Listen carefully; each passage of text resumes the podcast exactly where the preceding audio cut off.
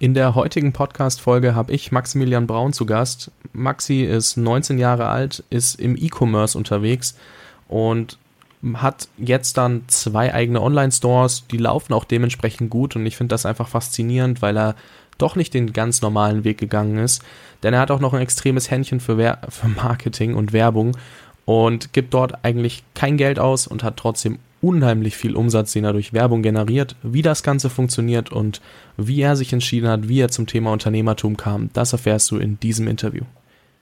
Herzlich willkommen beim Jungunternehmer Podcast. Ich bin Fabian und gemeinsam fangen wir jetzt an, unser Leben zu gestalten und unsere Träume zu verwirklichen. Lerne von jungen oder bereits erfolgreichen Unternehmern, wie du die beste Version deiner selbst wirst und spare dir durch ihre besten Tipps Zeit auf dem Weg zum Erfolg. Nimm dein Leben von jetzt an selbst in die Hand.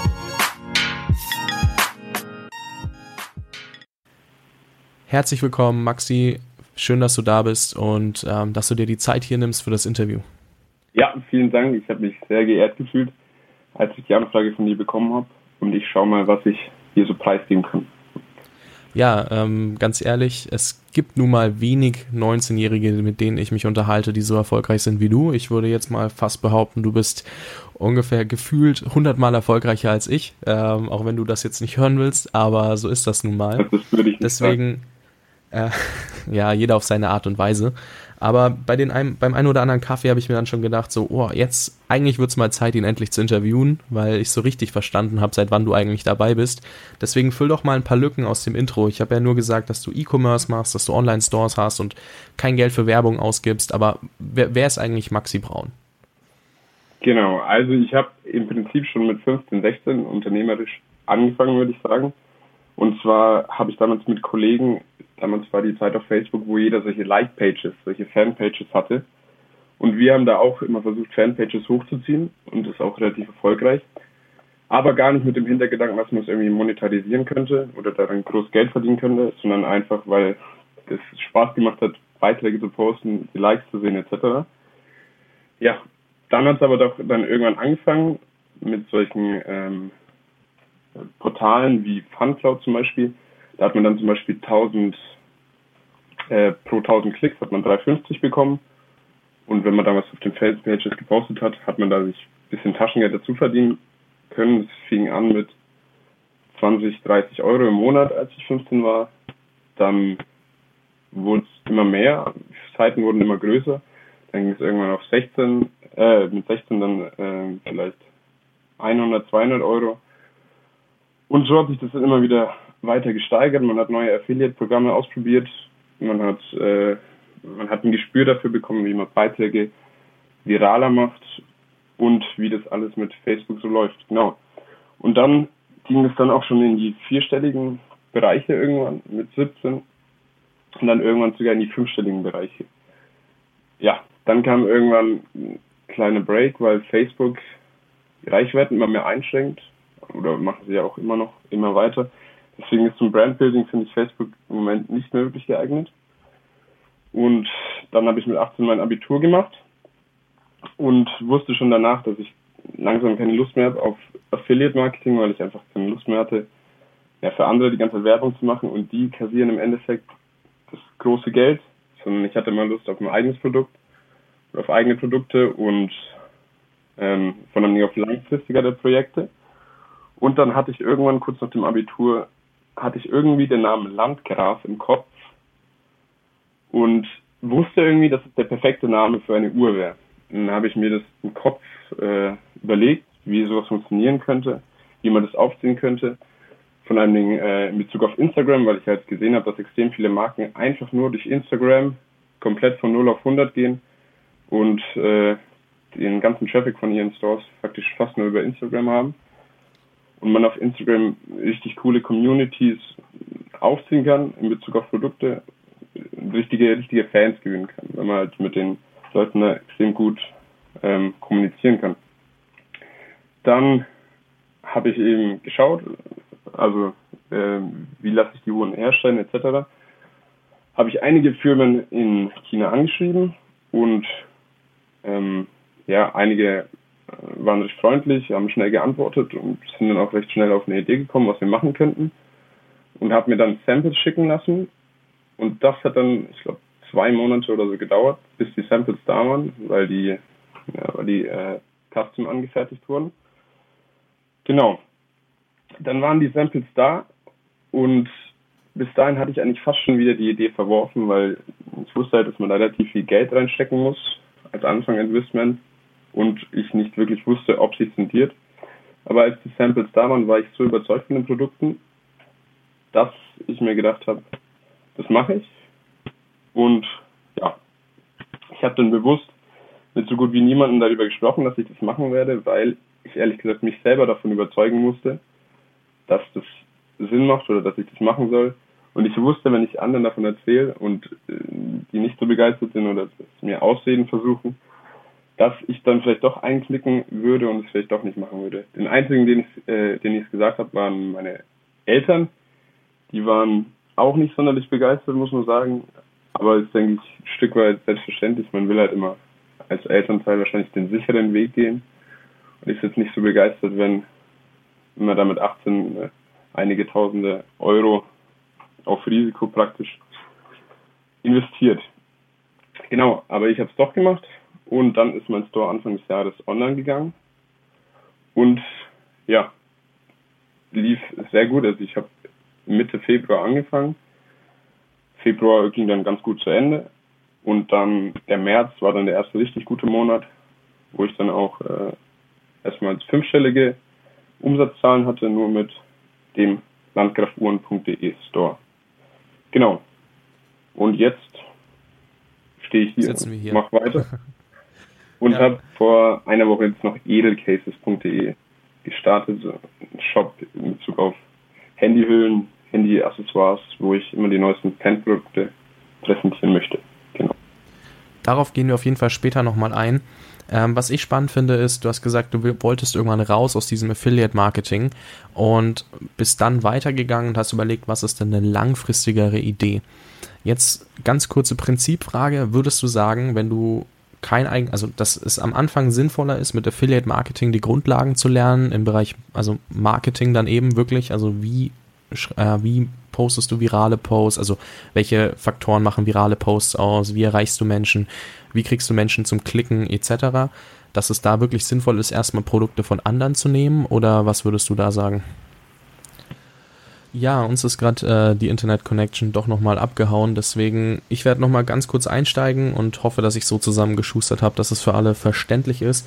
Meine Frage an dich, Maxi, war, hat dir Affiliate Marketing erstmal natürlich für dein jetziges Business und Unternehmen mit Landgraf und Edelcases geholfen? Und zweite Frage, würdest du prinzipiell empfehlen, erst Produkte anderer zu bewerben, um die Grundlagen zu erlernen und dann seine eigenen Produkte zu machen? Oder sagst du, hey, du kannst auch direkt deine eigenen Produkte machen?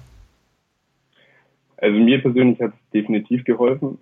Allein schon, also ich bin durch Affiliate Marketing in das ganze Unternehmertum reingekommen und hätte sonst wahrscheinlich gar keine Verbindung gehabt. Und zusätzlich ähm, hat mir natürlich Affiliate Marketing mein Startkapital für meine Produkte gegeben und deswegen war es für mich natürlich äh, sehr wichtig, und ich hätte persönlich auch gar nicht anders anfangen können, denke ich. Also mit äh, 14, 15 ist Affiliate Marketing wahrscheinlich das Einzige, was man da wirklich großartig machen kann. Weil, naja, im Internet ist man immer so alt, wie man angibt und ja, man hat halt keine, äh, man hat halt kein Startinvestment oder kein Risiko praktisch mit Affiliate Marketing. Man kann die Marketing Skills im Internet oder Marketing Tricks sich aneignen. Man findet immer selber solche kleine Nischen, äh, Sachen, die für einen persönlich extrem gut funktionieren, die vielleicht für andere gar nicht so gut funktionieren und kann dann immer ein bisschen risikofrei herum experimentieren. Also ich würde schon sagen, dass Affiliate Marketing schon ein sehr guter Start. Jetzt persönlich, wenn ich jetzt heute nochmal anfangen würde, würde ich natürlich nicht mit Affiliate Marketing anfangen, weil im Prinzip verdienen die anderen beim Affiliate Marketing eigentlich mehr als man selbst. Okay, wie würdest du dann anfangen, wenn du heute von komplett Null startest? Sagen wir, du hast gar kein Wissen und du hast vielleicht 200, 300 Euro Budget. Wie würdest du jetzt starten? Ja, wenn ich gar kein Wissen hätte, dann würde ich wahrscheinlich doch wieder mit Affiliate Marketing anfangen. Wenn ich mein jetziges Wissen hätte, äh, würde ich wahrscheinlich entweder günstige Produkte irgendwie suchen, die ich mit 200, 300 Euro ganz gut investieren könnte oder äh, im Bereich Dropshipping irgendwas besuchen und da was aufziehen. Okay. Ähm, danke auf jeden Fall dafür. Das ist ganz gut zu sehen, dass du sagst, ja, man, man kann immer noch mit Affiliate Marketing starten. Das wollte ich einfach nur sagen, weil es gibt ja, ja, immer noch Mittel und Wege und das muss nicht derselbe Weg sein, den du damals gegangen bist, weil, wie gesagt, du hast, also, du hast selber erwähnt, die Facebook cutte die Reichweiten extrem, es ist nicht mehr so leicht, solche Like-Pages hochzuziehen etc. Und trotzdem ist Affiliate Marketing ja ein großes Thema. Es gibt viele Leute, die damit sehr viel Geld verdienen.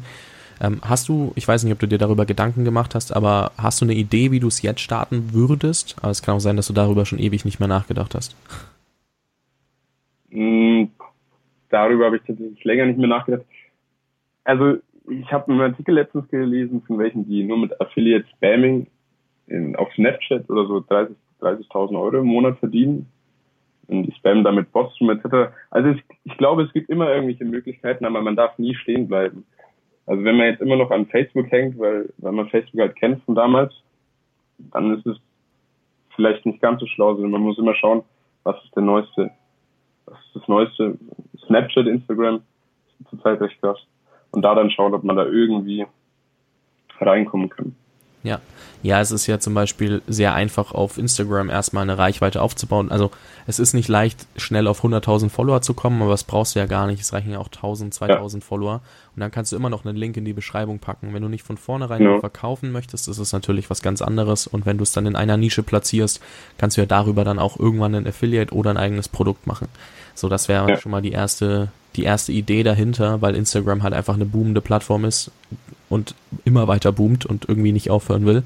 Deswegen, ähm, ja, das auf jeden Fall. Ja, auch wenn man eine, ja, auch wenn man nur eine Idee für ein Produkt hat, ähm, kann man auch erstmal versuchen, ob man mit Affiliate Marketing da überhaupt irgendwas bewirken kann und ob das Produkt von jemand anderem gut ankommt. Und dann kann man sich immer noch überlegen, ob man vielleicht das Produkt oder ein ähnliches Produkt selber herstellt und dann selber vertreibt. Ja, sehr, sehr guter Ansatz was ich noch äh, zusammenfassen möchte oder halt nochmal rausstellen möchte, ist der eine Satz, den du gesagt hast. Man sollte sich immer weiterentwickeln und sollte nie irgendwie davon fasziniert sein, was einen dahin gebracht hat, wo man ist, weil alles verändert sich und in dem Moment bei dir war es Facebook, das dich einfach nicht mehr so weit bringt, wie es damals gegangen ist und du dir jetzt einen neuen Weg gesucht hast und immer irgendwie weitergedacht hast, aber nicht stehen geblieben bist und gesagt hast, hey, aber gestern hat doch Facebook noch funktioniert, warum funktioniert das heute nicht mehr? Sondern du hast dir einen neuen Weg gesucht, dein Ding zu machen.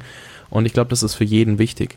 Ganz ehrlich, würde Podcasting mich morgen nicht mehr da weiterbringen, weil Podcasting ab morgen uncool wird, muss ich mir eine andere Möglichkeit suchen, weil ja, es wird einfach schwierig, wenn ich dann trotzdem am Podcast hängen würde und ich einfach weiß, okay, es gibt aber keine Chance mehr, weil in drei Tagen macht iTunes den kompletten Laden dicht wäre schwierig, wenn ich dann versuche, weiter Podcast zu führen. Und so musst du dir das vorstellen. Ja. Du darfst nicht einfach immer nur zurückschauen und sagen, hey, das hat aber funktioniert, sondern du musst dir halt auch was suchen, äh, was jetzt aktuell funktioniert. Und wenn es nur für fünf Monate ist, dass es funktioniert, es funktioniert halt vielleicht extrem gut.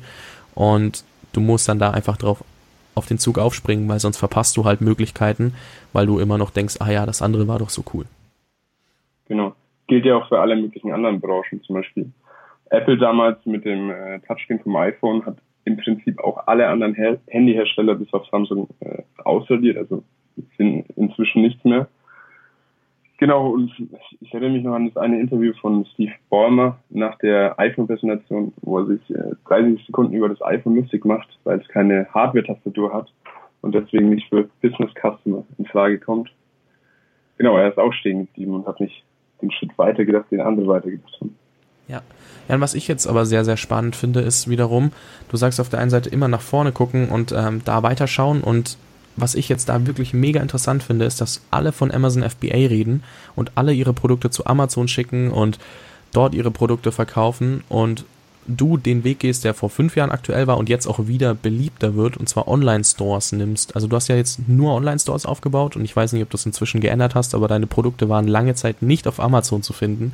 Äh, kannst du mal ganz kurz erklären, wie es kam, dass du dich für einen Online-Store und nicht für Amazon entschieden hast? Genau, im Prinzip kam es ehrlich gesagt einfach dazu, äh, weil es für mich einfacher war, einen Online-Store, einen eigenen Online-Store zu eröffnen, anstatt jetzt ähm, anzufangen, Produkte zu Amazon zu senden. Und aktuell ist es bei mir einfach so, dass ich äh, mir selber schwer tut, den Lagerbestand relativ hoch zu halten und deswegen einfach noch nicht äh, dazugekommen bin, auch auf Amazon gelistet zu werden. Vorteil ist halt auch, also bei mir ist es jetzt noch im relativ äh, kleinen Bereich, so dass ich die Sendungen noch alle selber abwickeln kann. Und deswegen bleibt halt auch mehr Geld bei mir hängen und es geht nichts an Amazon. Aber in Zukunft äh, werde ich mich auf jeden Fall auch mit Amazon auseinandersetzen und da schauen, was ich da machen kann.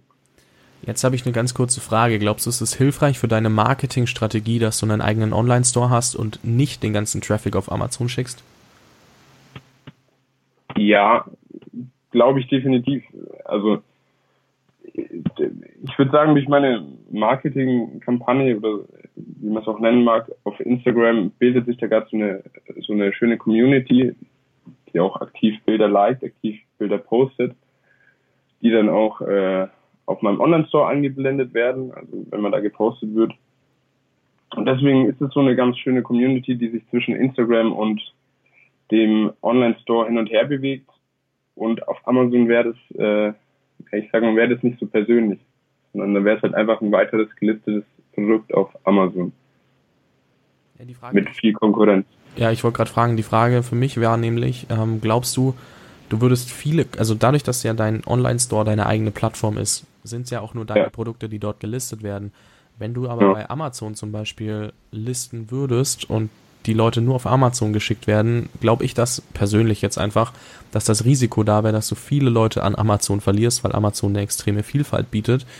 Und ja, ja. Ähm, auf der anderen Seite will ich dich fragen, glaubst du, du verlierst Kunden, weil dein Online-Shop nicht so vertrauenswürdig ist wie Amazon? Mm, also ich gehe nicht davon aus. Ich glaube ehrlich gesagt nicht. Also man kann jetzt mit Kreditkarte und PayPal zahlen. Das ist ja relativ sicher eigentlich. Und man sieht halt äh, durch den Instagram-Account, äh, dass viele andere Leute Bilder posten von den Uhren etc. Und das ist, glaube ich, fast der größte Vertrauensbeweis, den es gibt. Noch dazu, wenn die Leute dann begeistert sind und irgendwie schreiben, dass sie ja begeistert sind von der Qualität der Uhr etc das ist fast der größte Vertrauensbeweis, wenn man es von jemandem sieht, den man entweder persönlich kennt oder der halt auf Instagram, den man als Vorbild hat oder als, ja, als Freund wertschätzt. Okay, sehr, sehr spannend. Und was mich auch äh, weiterhin interessiert ist, wie hast du denn entschieden, was du als Marketing machen möchtest? Wie genau meinst du es? Naja, hast du dir andere Uhrenmarken angeschaut wie Captain Son, Daniel Wellington oder hast du einfach selber gesagt, okay, Instagram ist das Einzige, was für mich zählt oder wie hast du dich da, äh, also wie hast du da beschlossen, ich starte meine Influencer-Marketing-Kampagne so und so, poste die Bilder selber und äh, wie hast du das zusammengewürfelt? Genau, man lässt sich im Prinzip natürlich immer von anderen äh, Firmen inspirieren und schaut da auch ab und zu ab und dann schaut man halt, was man besser machen kann, was vielleicht besser funktionieren würde und mischt sich dann da so den Marketing-Mix zusammen äh, und macht das, was, was ich denke, was, was am besten ist. Also wir haben jetzt auch so ein kleines Affiliate-System, äh, wo die Influencer Rabattcodes für ihre Follower bekommen und auch äh, Prozentzahlen mitverdienen können. Genau. Also ich versuche halt, äh, das, das Wichtigste ist meines Erachtens bei, bei Landgraf-Uhren jetzt, dass möglichst viele Kunden auch motiviert sind, dass, äh, ein Bild zu posten von der Uhr auf Instagram und vor allen Dingen auch nicht nur die großen Influencer, sondern auch äh, einfach ganz normale Leute mit 100, 200, 300, 400 Followern. Weil das sind, sind, sind halt auch Follower. Also es sehen halt auch 200 Leute dann, wenn einfach ein kleiner Instagramer ein Bild postet. Und in der Masse, ähm, ja, Kleinvieh macht auch Mist. Gibt es dann eine recht große Reichweite und gibt Traffic auf landgrafuhren.de und auf dem Instagram-Account. Ja, das auf jeden Fall. Hast du da eine spezielle Taktik, dass du die Leute motivierst? Ja, einmal äh, eben die großen Influencer bekommen Rabattcodes, mit denen die, sie was mitverdienen können. Da ist die Motivation dann natürlich auch höher. Und ansonsten irgendwelche Angebote, dass wenn man ein Bild äh, der Uhr auf Instagram postet zum Beispiel, dass man dann 15% Rabatt bekommt oder einen 10-Euro-Gutschein oder Sachen in die Richtung, genau. Wie das ist irgendwie der Anreiz. entweder äh, per Newsletter oder teilweise auch einfach bei Anfragen über die Direktnachricht auf Instagram. Okay. Ich habe dich gerade mittendrin unterbrochen, sorry, aber die Frage ist mir gerade so in den Kopf gekommen, weil ich weiß es von Amazon, dass viele immer so kleine Kärtchen einfach mitschicken, wo dann nochmal ein Dankeschön persönlich draufsteht und da nochmal so eine Motivation mit Gutschein oder so. Deswegen ja, das ist auf jeden Fall auch geplant in Zukunft, ja. Okay. Ähm, ja, sehr, sehr spannend. Ähm, was, ich, was mich interessiert ist nämlich, was, was ich super, super spannend fand, war, du hast erzählt, selbst die Influencer kriegen, das, kriegen die Uhr ja nicht mal komplett geschenkt. Also es ist ja oft so, dass du es hörst, ja, hey, hier, ich habe ein Produkt, hier kannst du kostenlos haben und dann postest du das, wenn du möchtest.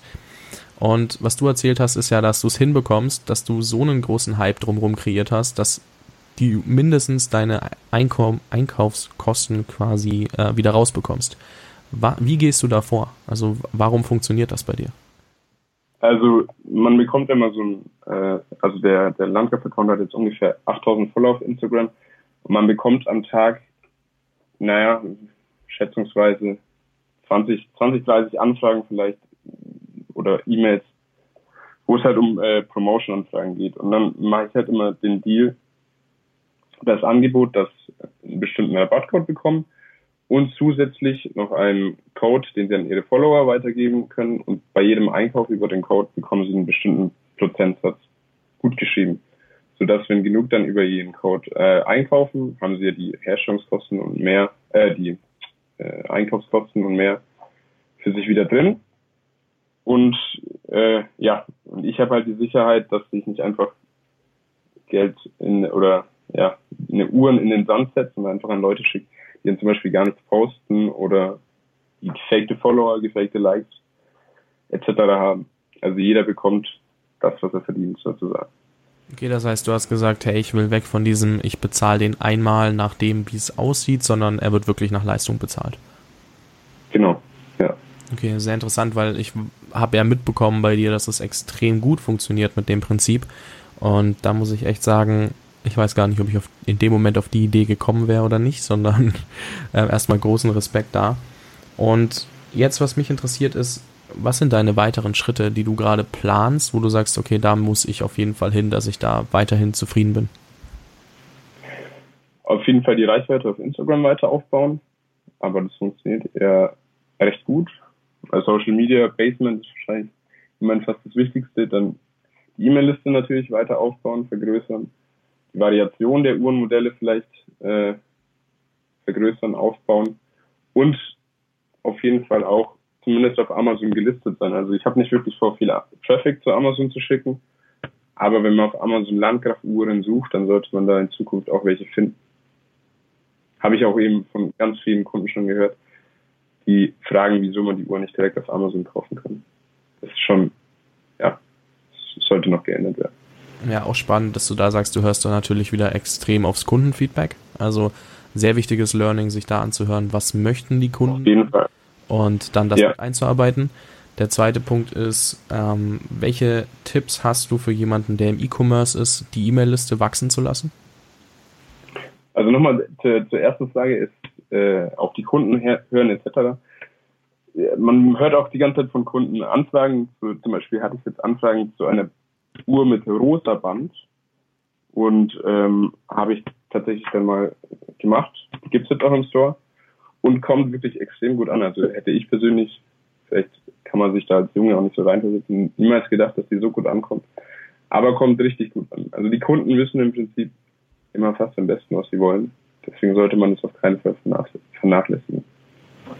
Ja, sowohl in der Online- als auch in der Offline-Welt. Ich meine, ganz ehrlich, wenn du das Produkt, das richtige Produkt für jeden Kunden finden würdest, dann hättest du eine 100% Conversion. Und ich meine, wenn dir halt 30 Leute sagen, sie wollen eine pinke Uhr, dann kaufen halt auch 28 davon vielleicht am Ende, wenn du ihnen eine pinke Uhr vor ja. die Nase hältst. Und deswegen ist es halt, also es klingt jetzt hart, aber es ist halt einfach so, wenn du es hinbekommst, wirklich das zu machen, was der Kunde möchte, dann bietest du dem Kunden auch den exakten Mehrwert und dann möchte der dir auch was zurückgeben. Und ich meine, wenn dir jemand sagt, hey, mach endlich eine pinke Uhr, so nach dem Motto, dann fühlt er sich auch ein bisschen schuldig und will sie auch kaufen, weil wenn du sie ja, nicht machst, weil wegen ihm hast du sie ja gemacht. Und deswegen ist immer so, ja, sehr interessant, wie dieses Business Development dann auch weitergeht, weil am Ende die Kunden sagen, wo sie hinwollen. Genau, Äh, ja, die zweite Frage Dann, war für jemanden, der E-Commerce ähm, macht, wie er am besten seine E-Mail-Liste also aufbauen kann. Hast du da irgendwelche speziellen Tipps?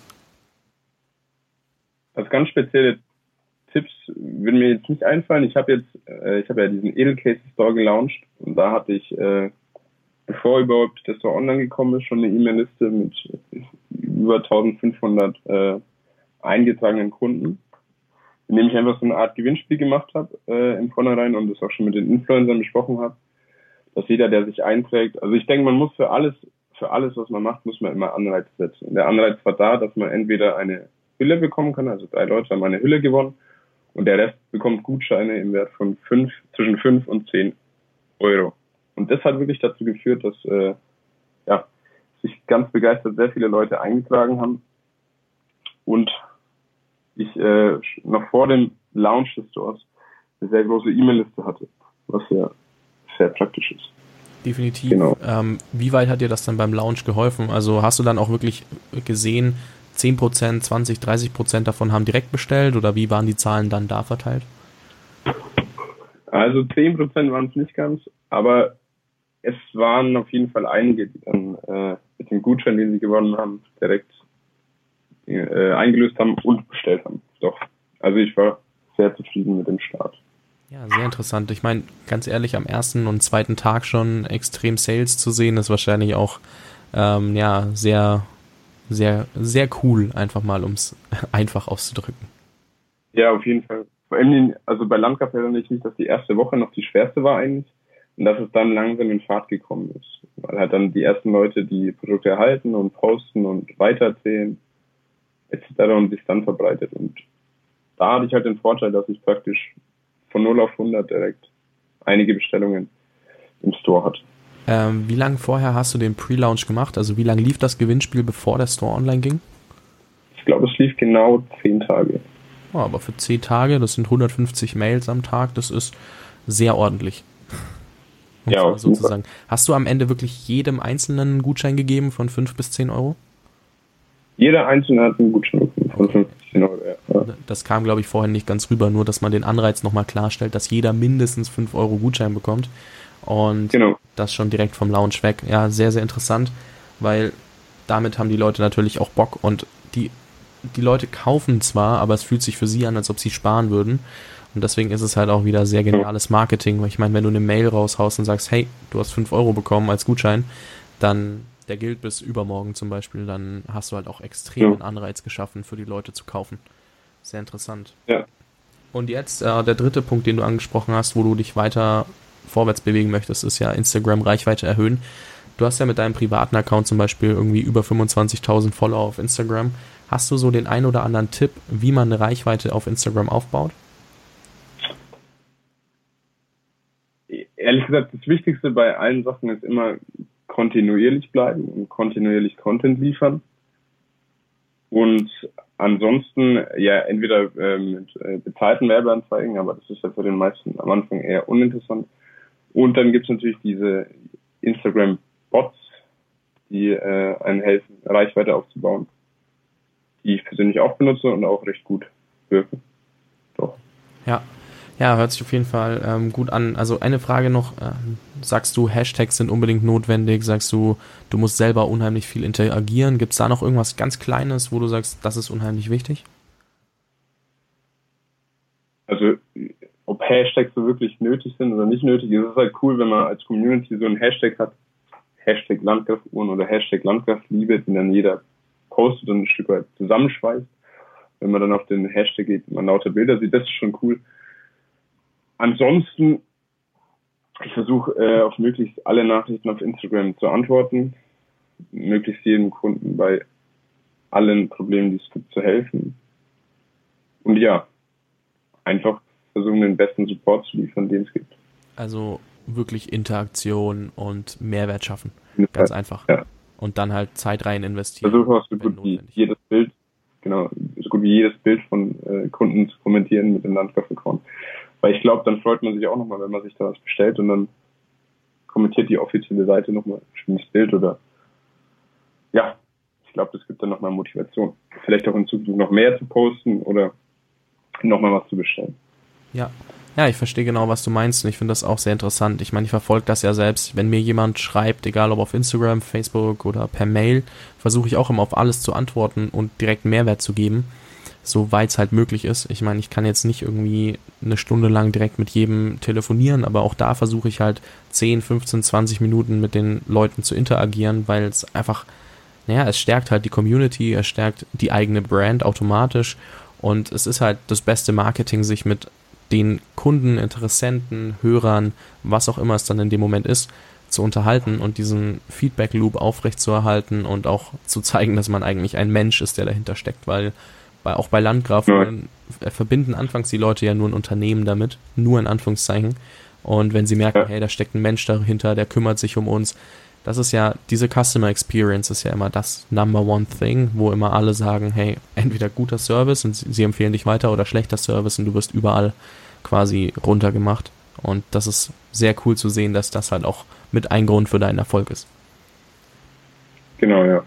Äh, ganz kurz, äh, weil wir es letztens hatten, ähm, du hast ja auch nicht immer alles also es ist nicht immer alles perfekt gelaufen, denn bevor die Cases kommen sollten, gab es da ja noch ein anderes Produkt, das du machen wolltest. Und ähm, wie, wie gehst du denn mit Fehlern um oder wie machst du es, wenn du mal scheiterst? Wie gehst du damit um? Weil du hast ja in dem Moment dann doch, ähm, ich glaube so um die, sagen wir mal, ja 500 bis 1000 Euro in den Sand gesetzt, weil du was bestellt hast. Dann hat der also der Händler oder nee, der Produzent in Asien einen Fehler gemacht, hat was vergessen draufzudrucken. Wie bist du in dem Moment damit umgegangen? Hast du dich todes aufgeregt oder hast du gesagt, hey, ich lerne da mega draus oder wie bist du da? Also was war deine Reaktion? Also der erste Moment ist natürlich immer, ich denke, das geht jedem so, ist erstmal frustrierend. Und dann muss man halt schauen, was man aus der Situation macht. Im Endeffekt denke ich mir jetzt, jetzt weiß ich, wie ich es nächstes Mal machen werde. Jetzt weiß ich, dass ich diesen Fehler nicht mehr machen werde. Und ich denke mir, das ist schon mal ein Fehler, den ich auf jeden Fall, der mir auf jeden Fall nicht mehr passieren wird. Und versuche in allen möglichst das Positive noch zu sehen. Genau.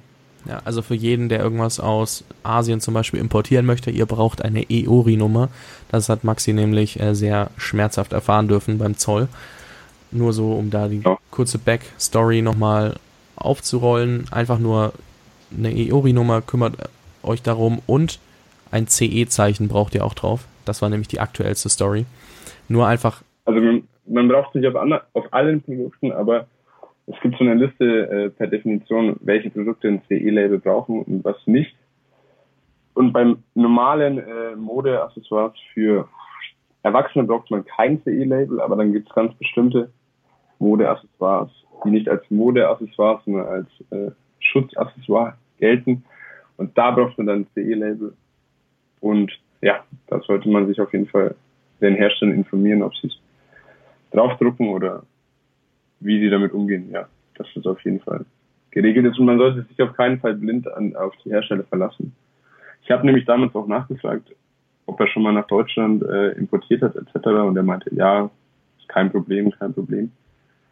Aber anscheinend, ja, ich weiß ja auch nicht genau, was da schiefgelaufen ist. Also auf jeden Fall vorher recherchieren, was ist wirklich notwendig, weil vor allem, wenn da bei bestimmten Produkten nochmal separat unterschieden wird, wenn man es weiß, einfach lieber einmal zu viel gucken als zu wenig und dann auch dementsprechend den Händler darauf festnageln. Wäre das so das, wo, was du sagen würdest, machst du beim nächsten Mal anders? Auf jeden Fall, genau. Okay, ja, vielen Dank. Äh, Maxi, ich würde sagen, du darfst noch einmal so ein kurzes Schlusswort quasi als Appell an jeden Hörer da draußen, an jeden jungen Unternehmer da draußen weitergeben. Und ähm, dann bedanke ich mich an der Stelle schon mal im Voraus äh, für all das gute, äh, also für all den guten Content, den du geliefert hast. Ja, ich bedanke mich auch erstmal für die Einladung, hat mir viel Spaß gemacht. Vielleicht war ja für den einen oder anderen eine Information dabei, die ganz informativ war. Und ich würde einfach weitergeben, dass wenn man eine Idee hat oder auch einen Ansatz, Ansatz für irgendwas hat, dass man es einfach versucht und einfach macht, solange es jetzt kein riesiger finanzieller Schaden ist oder sonst was, sondern dass man einfach probiert, das, was man im Kopf hat, umzusetzen und auch noch was zu riskieren und dann am Ende glücklich zurückschauen, dass man es gemacht hat. Also wie schon gesagt, ich war auch nicht sicher, ob ich das Ganze starten sollte mit eigenen Produkten, weil das schon nochmal was ganz anderes war als Affiliate Marketing und ich auch sehr viel Geld hätte verlieren können, etc. Aber im Endeffekt bin ich jetzt sehr, sehr froh, dass ich es gemacht habe und kann nur jedem weitergeben, der irgendwie irgendwas starten möchte, dass es einfach versuchen soll und das Beste daraus machen soll. Ja, vielen, vielen Dank. Ich freue mich, dass du dir die Zeit genommen hast und wünsche dir weiterhin viel Erfolg. Ich glaube, von dir werden wir noch das eine oder andere Mal was im Podcast hören. Einfach weil da noch viel passieren wird, was ich so einfach mal glaube, ob, ob du es geplant hast oder nicht bisher. Ähm, ich denke, dass da noch einiges auf dich zukommen wird.